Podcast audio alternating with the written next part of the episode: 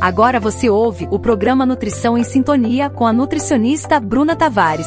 Eu sou a nutricionista Bruna Tavares e durante esse mês de agosto convidei minha amiga e nutricionista materno-infantil, Júlia Irineu, para conversarmos sobre assuntos relacionados à alimentação de bebês, gestantes e mamães.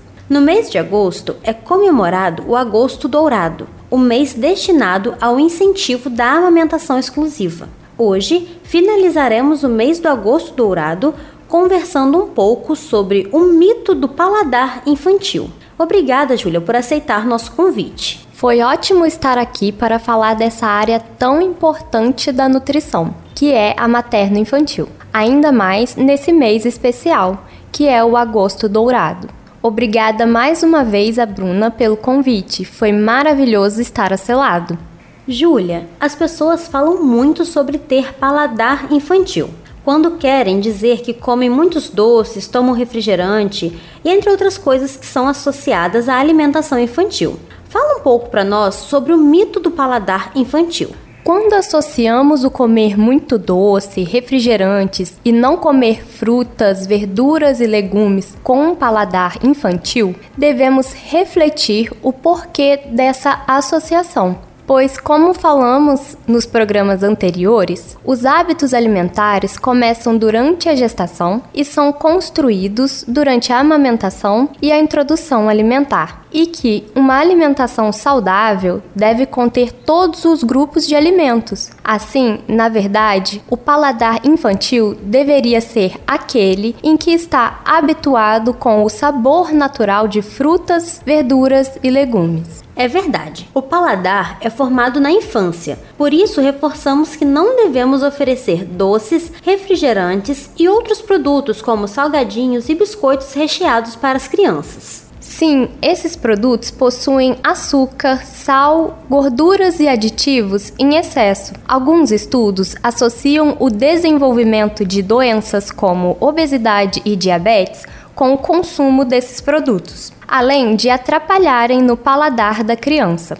O Guia Alimentar para Crianças Brasileiras Menores de 2 anos traz a recomendação de que não devemos oferecer açúcar para crianças até os 2 anos e, se possível, não oferecer esses produtos ultraprocessados como refrigerantes, biscoitos recheados, salgadinhos, entre outros, mesmo após os 2 anos. Inclusive, deixo como dica a leitura do Guia Alimentar para Crianças Menores de 2 anos. Ele é um documento gratuito disponível na internet, feito pelo Ministério da Saúde e uma equipe de profissionais. O guia aborda desde a amamentação até o final da alimentação complementar, aos dois anos, com ótimas informações em uma linguagem fácil para que toda a população compreenda. Ah, que ótima dica! Júlia, estou sabendo que você é membro egresso da Liga de Nutrição Materno-Infantil. Conta um pouco para nós.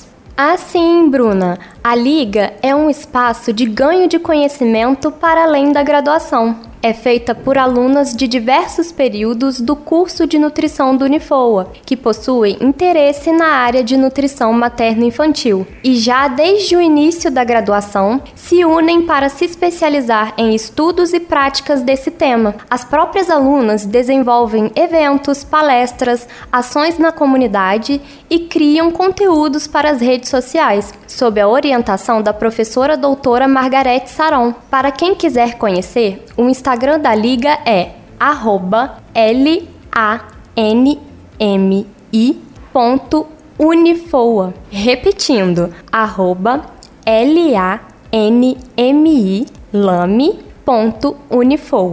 Ah, que interessante. Então, aos que se interessarem, acesse o perfil da Liga, Liga Acadêmica de Nutrição Materno-Infantil. Agradeço mais uma vez a você, Júlia, por ter aceitado nosso convite e compartilhado um pouquinho do seu conhecimento comigo e com os ouvintes da Rádio Sintonia do Vale. Obrigada, Bruna e Rádio Sintonia do Vale, pela oportunidade e obrigada a todos os ouvintes pela companhia. Espero que tenham gostado desse especial Agosto Dourado. Meu Instagram é arroba juliairineu.nutri. Nos vemos por lá. Um abraço e saúde para nós!